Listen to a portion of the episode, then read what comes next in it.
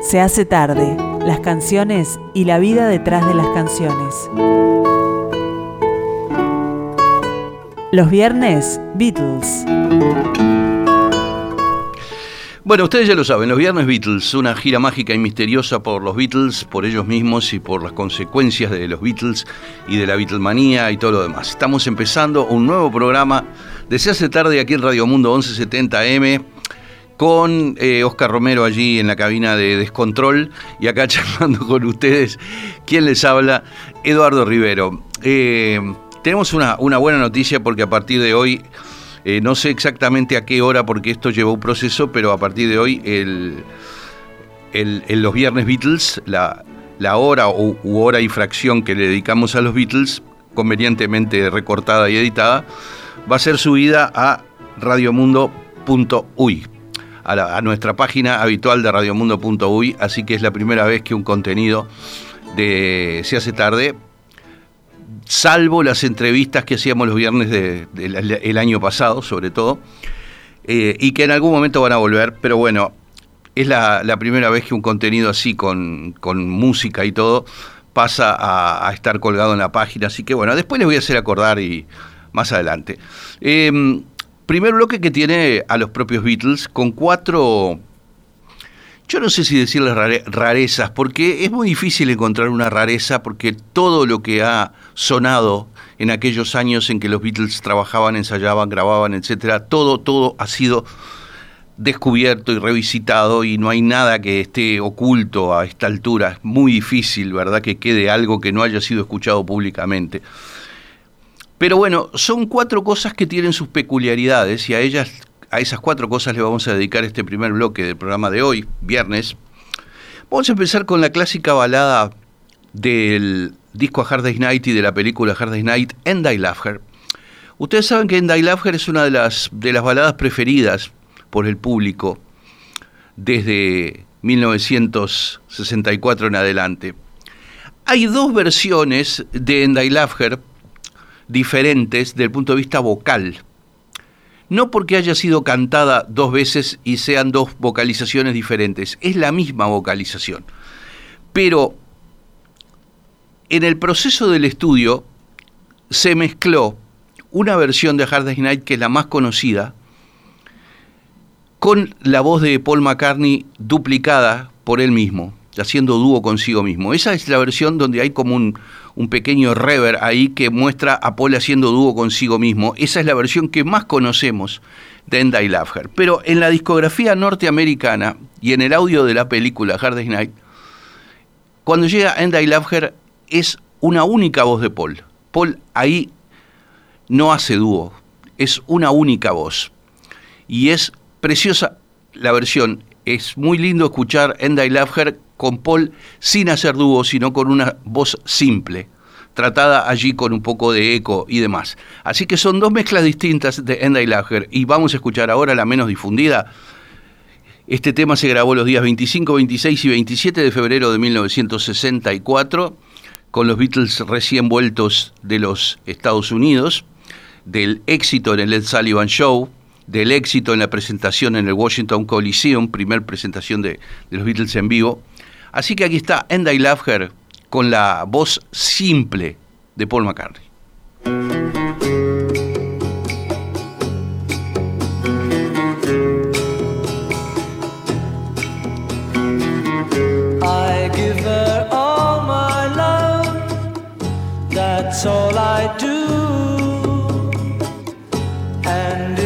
Saw my love,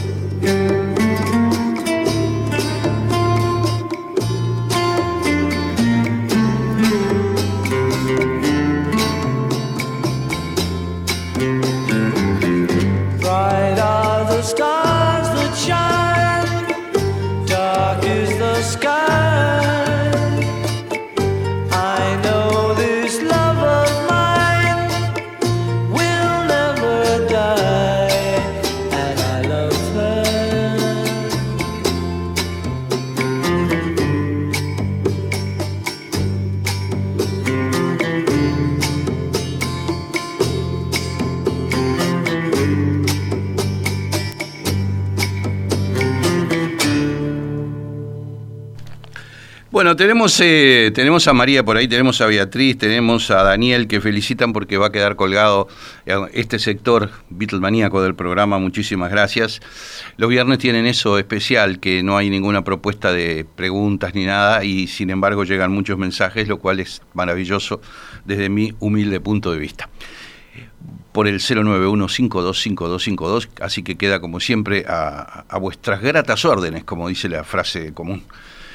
Luego de esa versión de Edna y Laughter, que no sé si notaron que la voz de Paul sonaba diferente de lo que la escuchamos en general, vamos a la versión inicial de la clásica balada de John Lennon, Across the Universe. Yo había prometido que le iba a traer esto el otro día. Este, este gran tema de Lennon se grabó los días 4, 8, 4 y 8 de febrero del 68 y se terminó recién el primero de abril de 1970 con algún doblaje orquestal a cargo del productor Phil Spector.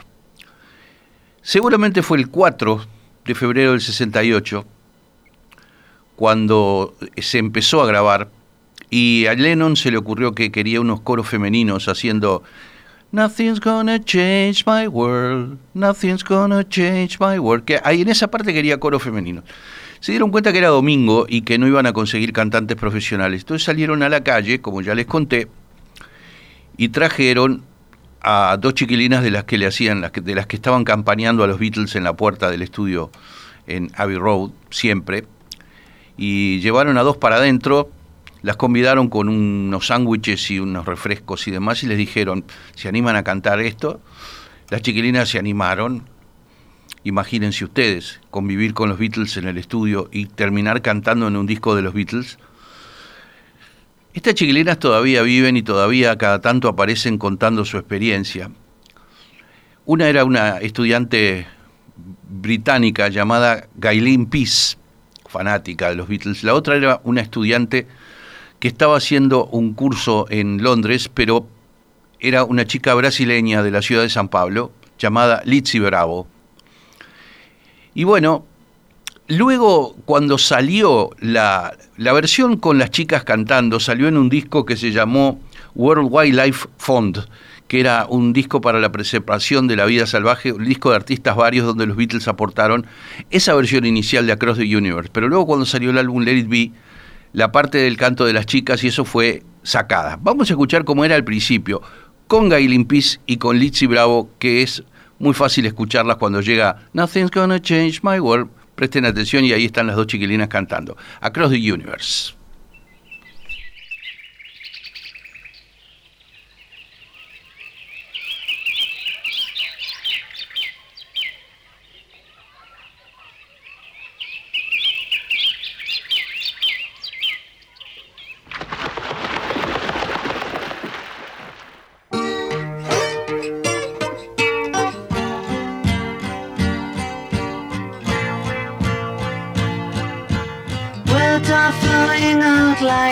Like rain into a paper cup. They slither wildly as they slip away across the universe. Pools of sorrow, waves of joy are drifting through my opened mind, possessing and caressing me.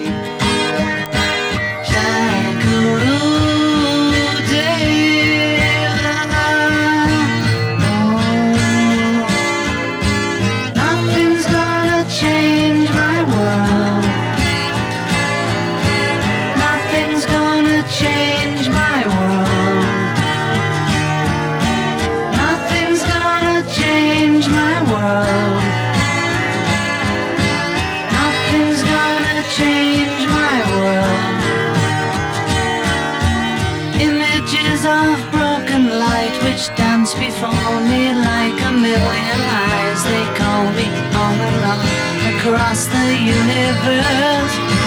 Thoughts meander like a restless wind inside a letterbox. They tumble blindly as they make their way across the universe.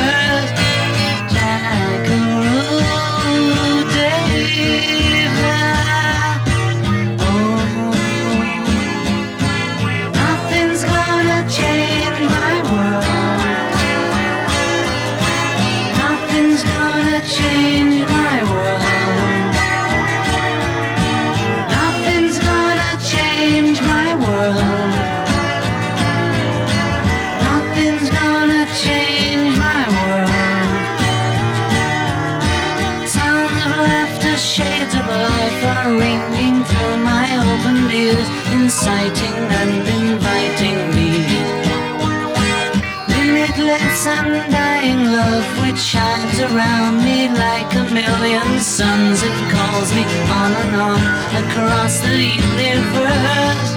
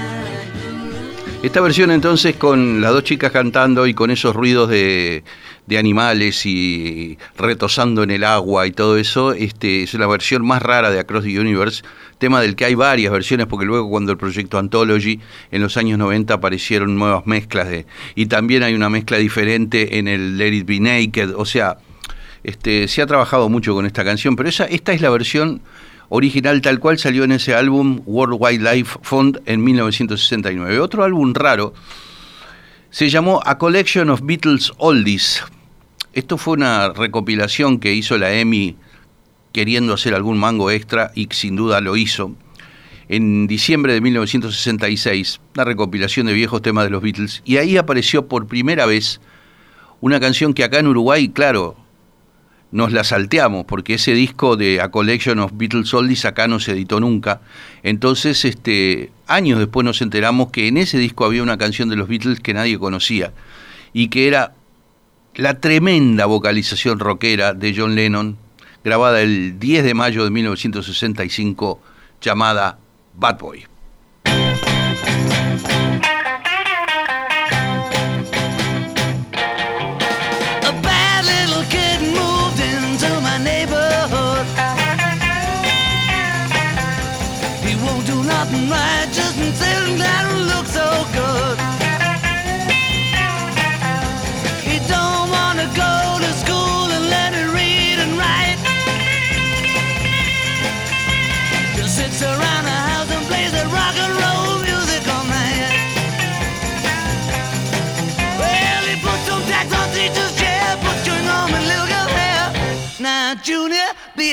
Yourself. Buy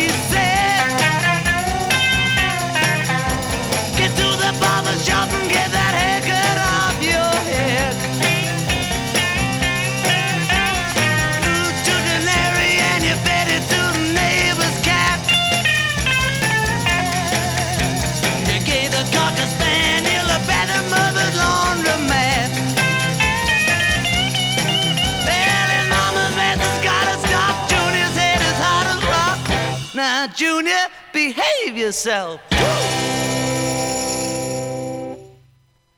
Bueno, es una de las grandes vocalizaciones rockeras de, de la discografía de los Beatles, la de Bad Boy, canción de Larry Williams, como Slow Down también, por ejemplo, ¿no?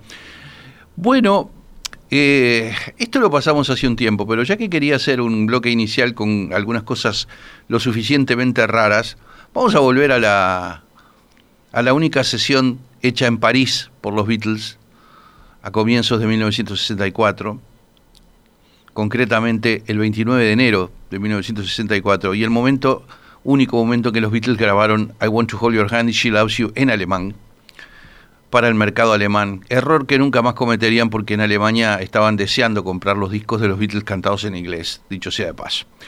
Bueno, grabado en París, 29 de enero del 64. En el caso de I Want to Hold Your Hand, usaron la pista instrumental y solamente cantaron las voces en París, la pista instrumental que estaba grabada en Londres. Pero en el caso de She Loves You, hicieron todo, los instrumentos y las voces. Así que aquí están haciendo. Sie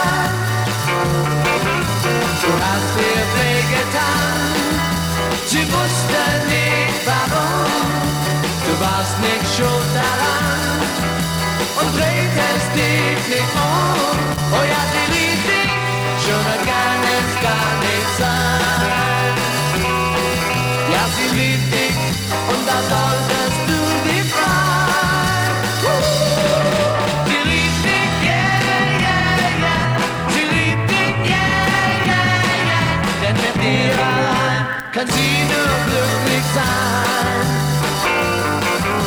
Du musst jetzt zu ihr gehen, entschuldig dich bei ihr. Ja, das wird sie verstehen.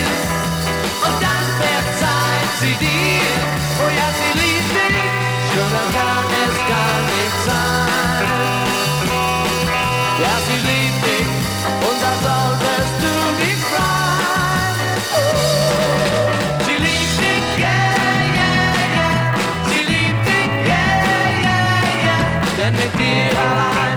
sie nur glücklich sein. Denn mit dir allein kann sie nur glücklich sein. Denn mit dir allein kann sie nur glücklich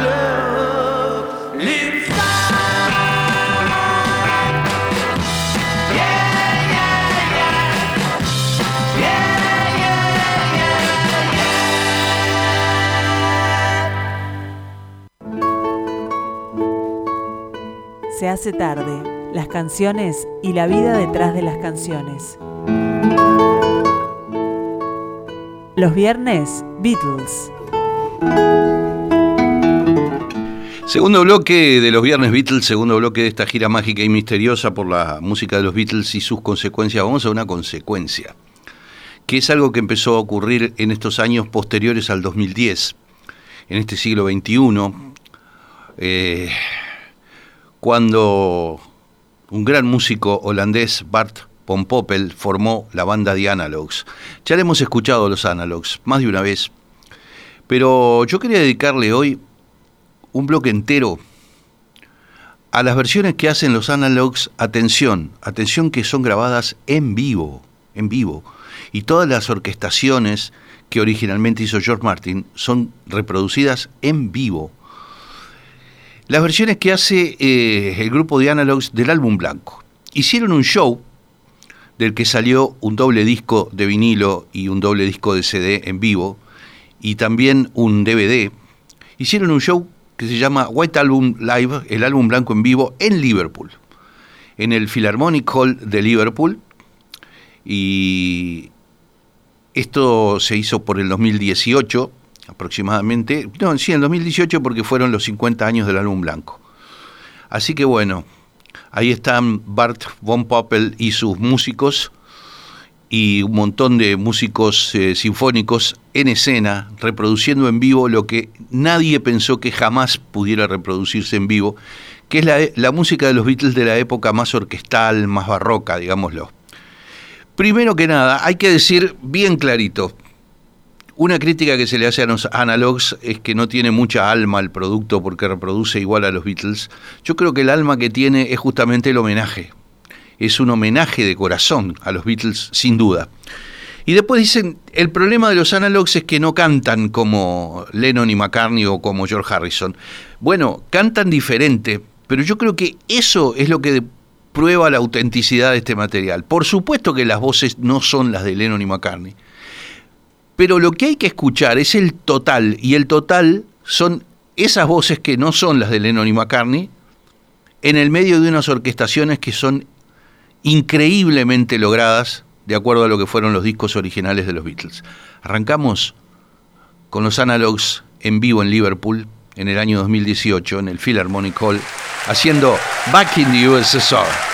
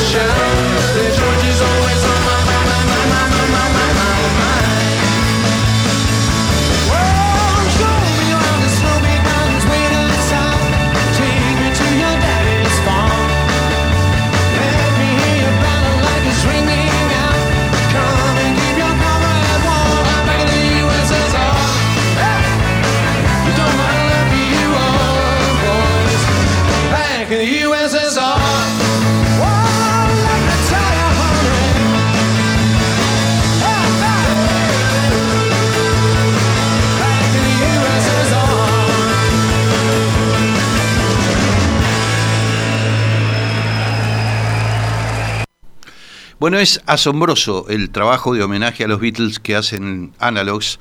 Y no me digan que, no estaban bien cantados los temas, porque están muy bien cantados. Pero en el caso de Back in the USSR, el sonido, el ataque de las guitarras, tal cual. Pero además hay grandes técnicos de sonido allí porque muchas veces el tipo de eco, hay muchas formas de ponerle eco a las voces y demás. Buscan el tipo de eco que sea exacto al de los discos de los Beatles, entonces es realmente increíble este, este producto. Tuvieron que trabajar durísimo para, en el caso de While My Guitar Gently Weeps, tocada en vivo allí en Liverpool, para reproducir el sonido del solo de Eric Clapton, que tocó con los Beatles como invitado. Pero bueno, fíjense lo que hacen con el tema de George Harrison del álbum blanco While My Guitar Gently Weeps.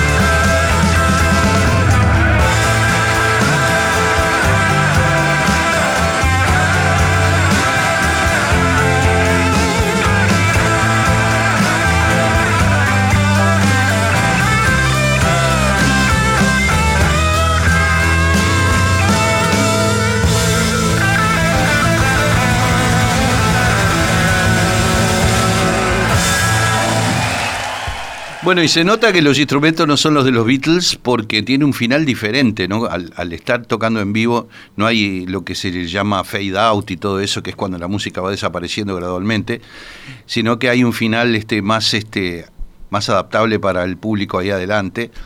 Qué cosa impresionante. ¿Vieron cómo, cómo, cómo hacían la, el sonido de la guitarra y el ataque y el vibrato de la guitarra de Eric Clapton ahí? Tremendo. Bueno, vamos a dos temas de los orquestales. Cuando los analogs tienen que reproducir las orquestaciones de los Beatles, pues las reproducen. Si los Beatles usaron un cuarteto de cuerdas, pues ponen un cuarteto de cuerdas en escena. Y si usaron eh, cinco saxos y tres trompetas, ponen en escena cinco saxos y tres trompetas. Es así. Fíjense cómo reproducen una de las canciones que yo amo con todo mi corazón del álbum blanco. Ustedes dirán que es una canción liviana, comercial, lo que sea, pero es algo tan, tan transparente, tan feliz la melodía. Me levanta el ánimo siempre, desde que era un pibe. Y me refiero a Martha, My Dear.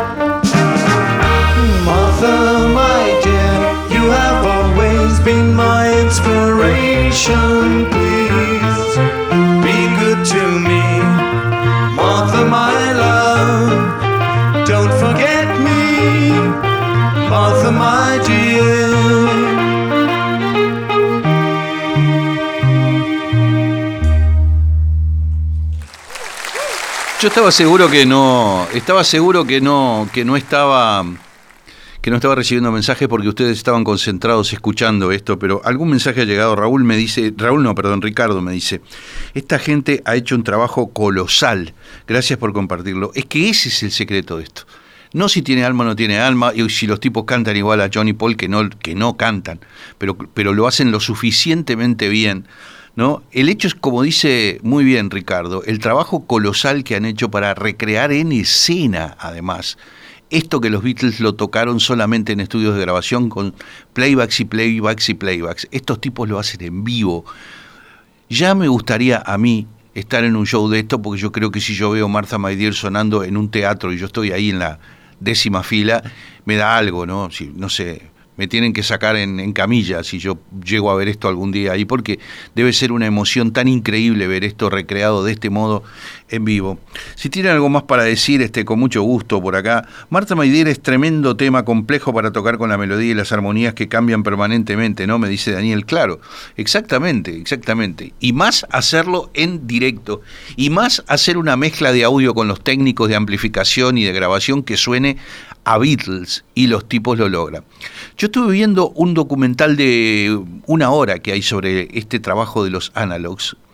Este no, no el álbum blanco, las cosas que han hecho en general. Han hecho otro, otro show y otro disco haciendo el Sgt. Peppers en vivo que no se puede creer. Y han hecho otro con el Abbey Road en vivo completo. Y el álbum blanco lo hacen completo, incluyendo Revolution Number 9. ¿No? La, number 9, Number 9. Todo eso, igualito, igualito. Lo hacen. Ustedes saben que han, han- han escuchado cada pista de los Beatles. Y los tipos, si en el disco original de los Beatles, por ejemplo, hay un error de Paul en el bajo, lo tocan con el error. Lo hacen hasta con el error que hizo Paul en determinado momento del tema, en determinado tema. Es una cosa increíble, increíble lo que han logrado. Este, hace años cuando yo era chico había un, aviso de un whisky uruguayo que no lo quiero nombrar, whisky muy conocido que decía, no, no es whisky, pero qué bueno es Y resulta que el whisky era espantoso, ¿no? Y la bebida esa era espantosa, era para muchachos y muchachas con garganta de acero, ¿no? Pero en este caso podemos decir, no, no son los Beatles, pero qué buenos son, porque son muy buenos. Aquí están haciendo con orquesta y todo en vivo en Liverpool, Mar- nada más ni nada menos que Honey Pie. She was a working girl, north of England way. Now she's hit the big time. in the USA. And if she could only hear me, this is what I'd say.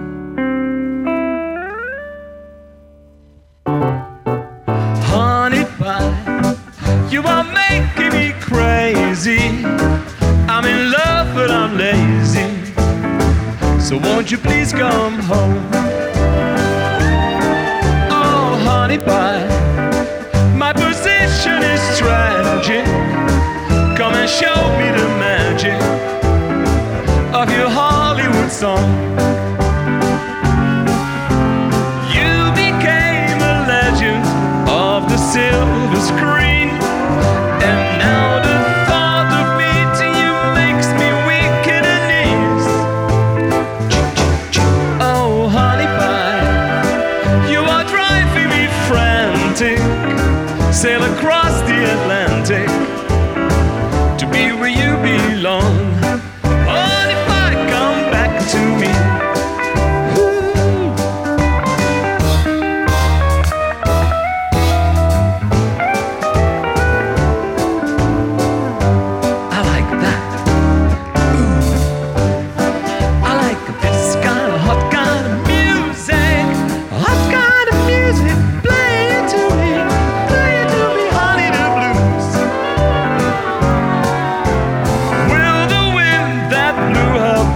Boat across the sea kindly send her sailing back to me? Oh, honey pie. You are making me crazy. I'm in love, but I'm lazy. So won't you please come home?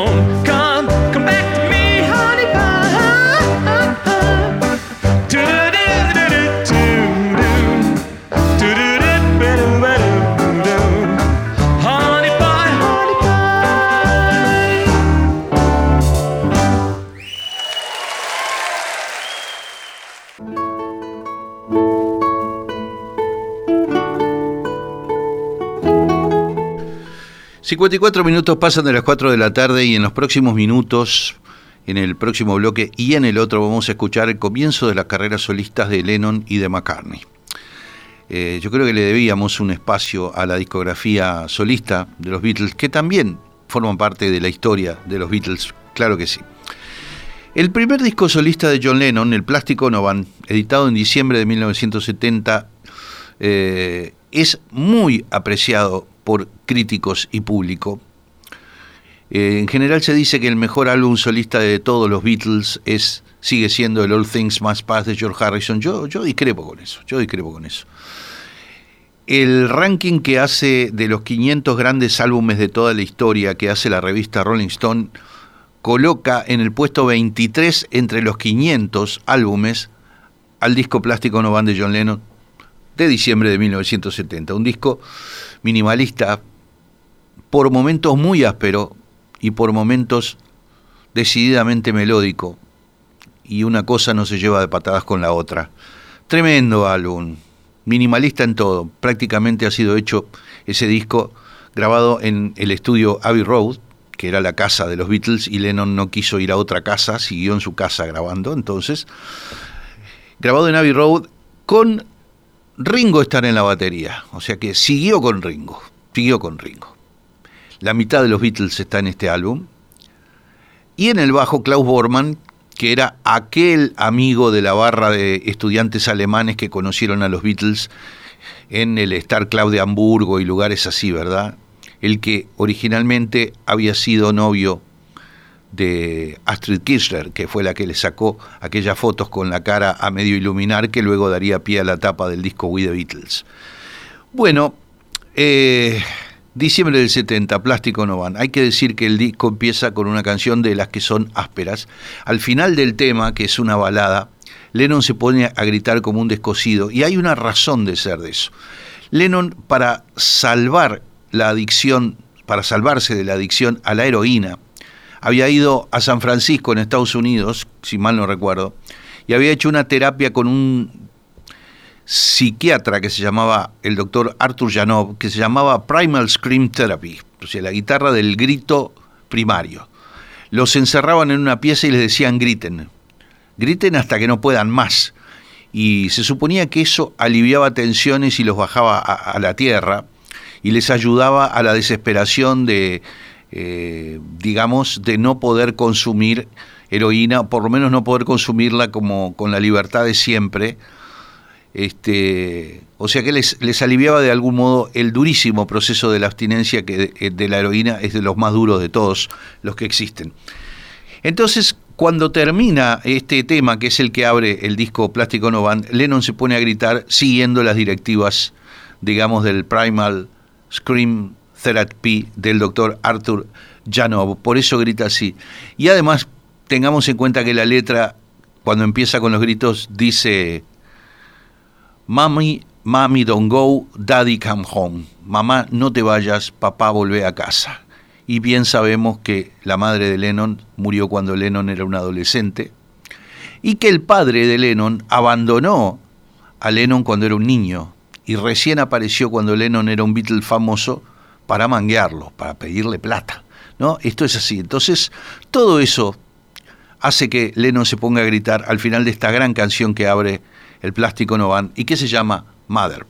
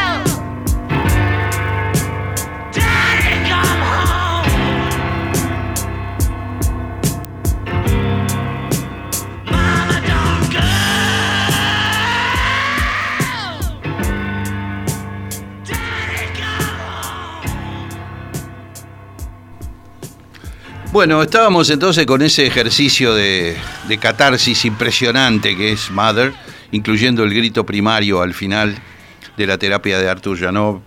Este, me dicen por acá, impresionante tema, una, una manifestación de la angustia de una vida, me lo dice Beatriz por acá, me dice, eh, mm, como siempre, muchas gracias por el Viernes Beatle. ¿Qué decís de ese bajo supermercado que usa Lennon en estos temas? ¿Quién hizo los arreglos? Bueno, los arreglos son de Lennon y el, bajo, como yo decía, es de Klaus Bormann, amigo de los Beatles desde Hamburgo, que toca el bajo y que además er- era un gran diseñador gráfico al punto que hizo la tapa de Revolver de los Beatles, nada menos, el collage de Revolver y muchas décadas después el collage en los años 90 de, de los discos del proyecto Anthology, que también son collages y que también están buenísimos, dicho sea de paso. Para mí los gritos son de desesperanza, me dice por acá eh, Diego, me dice que son de desesperanza y me dice, este tema de John siempre me hizo estremecer, sencillo pero con mucho sentimiento. Sí, es, es un disco así, poquitas cosas pero que te paran los pelos de punta. Es una cosa impresionante lo que es este tema. Bueno, seguimos, vamos a recorrer el, el primer disco de John Lennon y acá hay un temita que a duras penas dura un minuto y medio y que siempre me pareció exquisito y delicioso y se llama Hold On.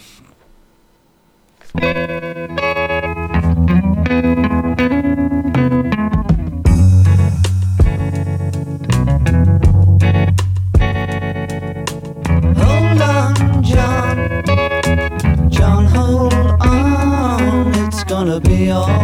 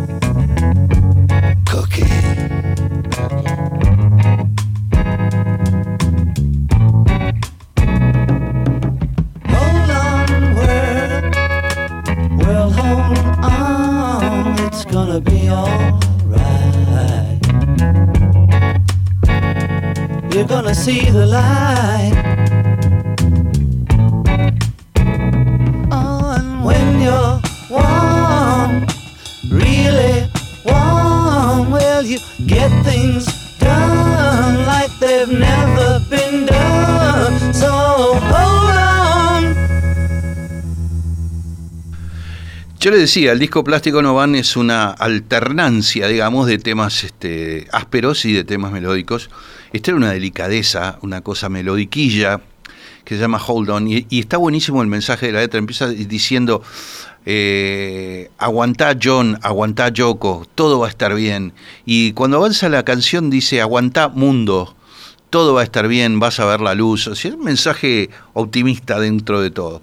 Volvemos con unos temas un poquito ásperos. Esto hay mucho rock and roll y- en este tema. Notable la batería de Ringo. Fíjense que Ringo siguió tocando después de la disolución de los Beatles con John y también con George, porque en el disco All Things Must Pass, primer disco de George, también toca Ringo.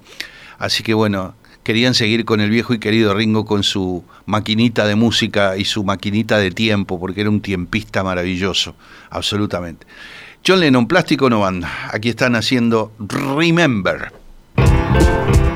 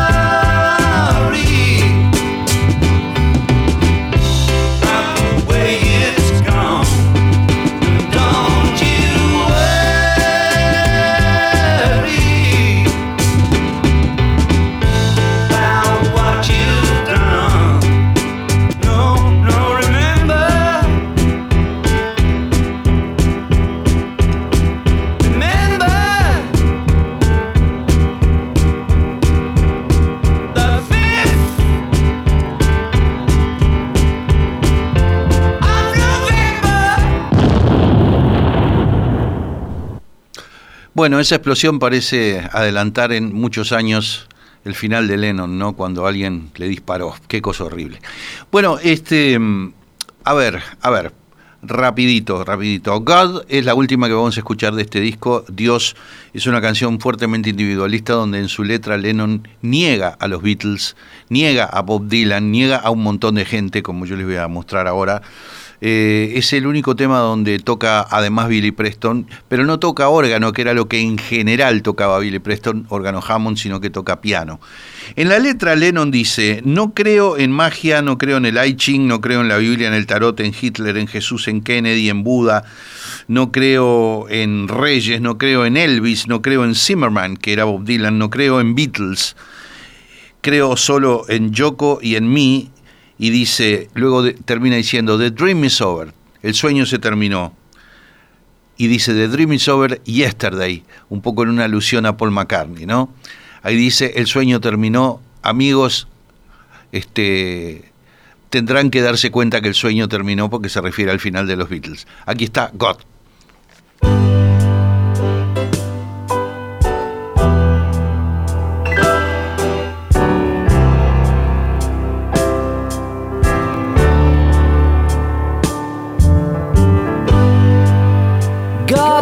Concept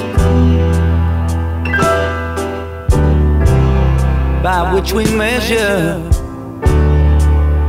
our pain.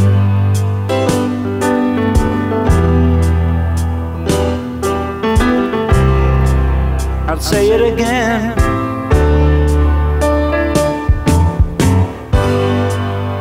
God is a concept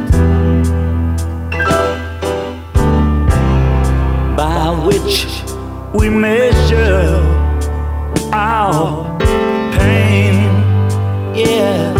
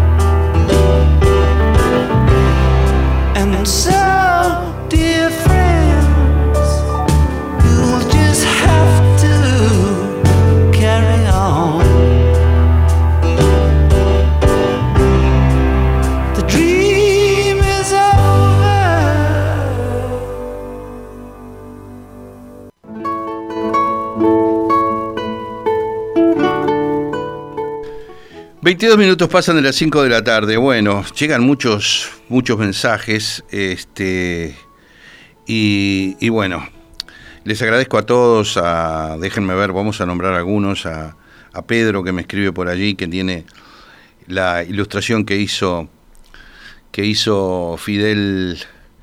ah, ¿Cómo era que se llamaba? Sobre el, disco Sansueña, la tapa de, Fidel Esclavo, la tapa del Sansueña. Este, bueno, no sé, me escribe por acá también, me escribió eh, Diego, Diego una serie de consideraciones sobre los Beatles como músicos, este, está buenísimo. Y me escribió también, ¿quién más me escribió por acá? Este, hoy hace un rato me escribió Emilio, al que le agradezco mucho a Emilio.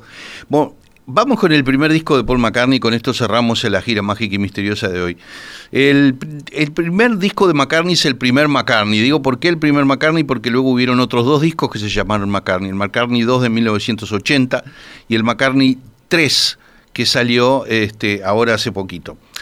El primer McCartney es el disco debut como solista de Paul editado tan temprano como abril de 1970, en el mismo mes en que se anunció la disolución de los Beatles, dicho sea de paso.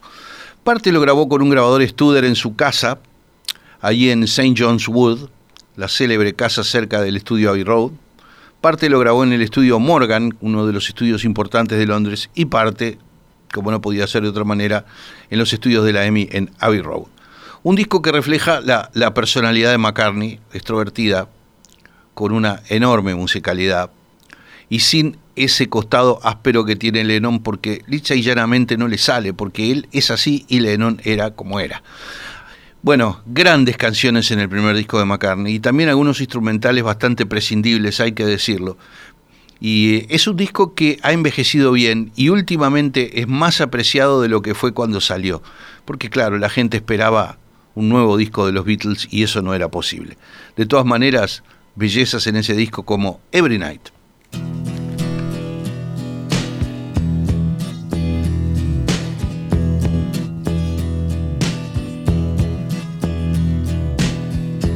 Every night I just wanna go out, get out of my head. Every day I don't wanna get up, get out of my bed.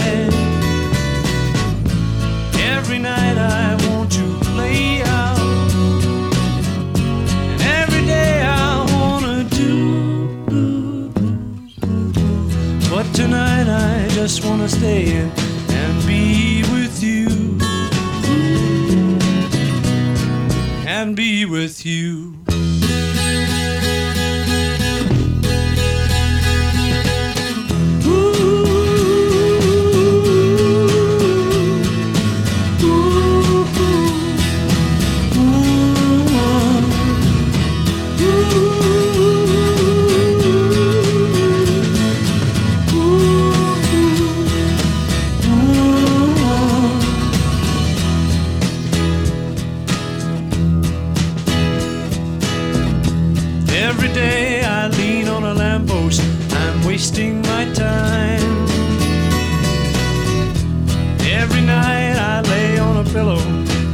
Resting my mind. Every morning brings a new day, and every night that day is through. But tonight I just wanna stay in and be with you. And be with you.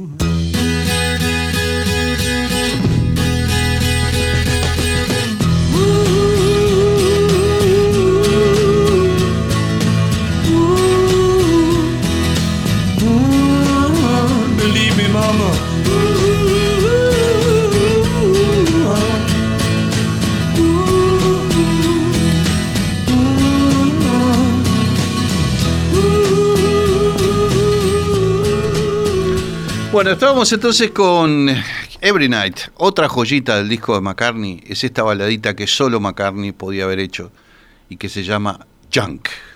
Motorcars, handlebars, bicycles for two, broken hearted jubilee.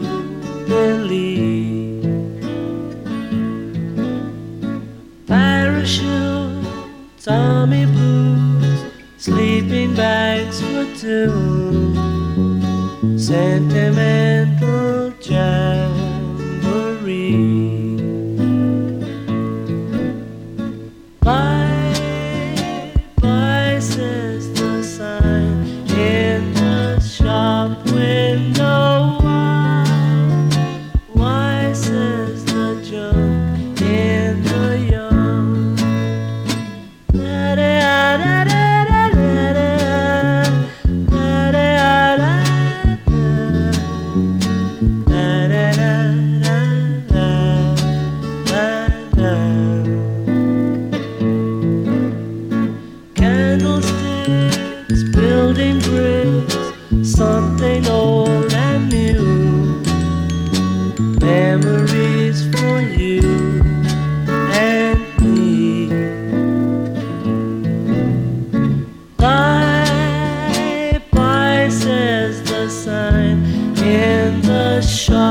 Window. Why, why, says the junk in the yard.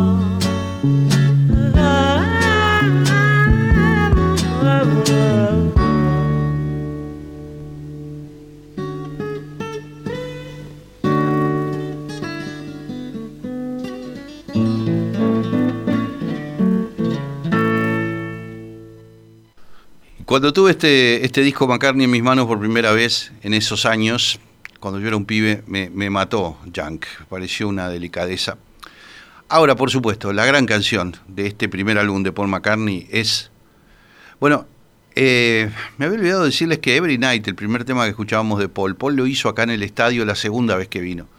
Y fue genial escucharlo cantando Every Night I Wanna Play and Be With You. Acá en el estadio estuvo impresionante. Y otra que cantó en el estadio, por supuesto, fue Maybe I'm Amazed, el gran tema de este disco.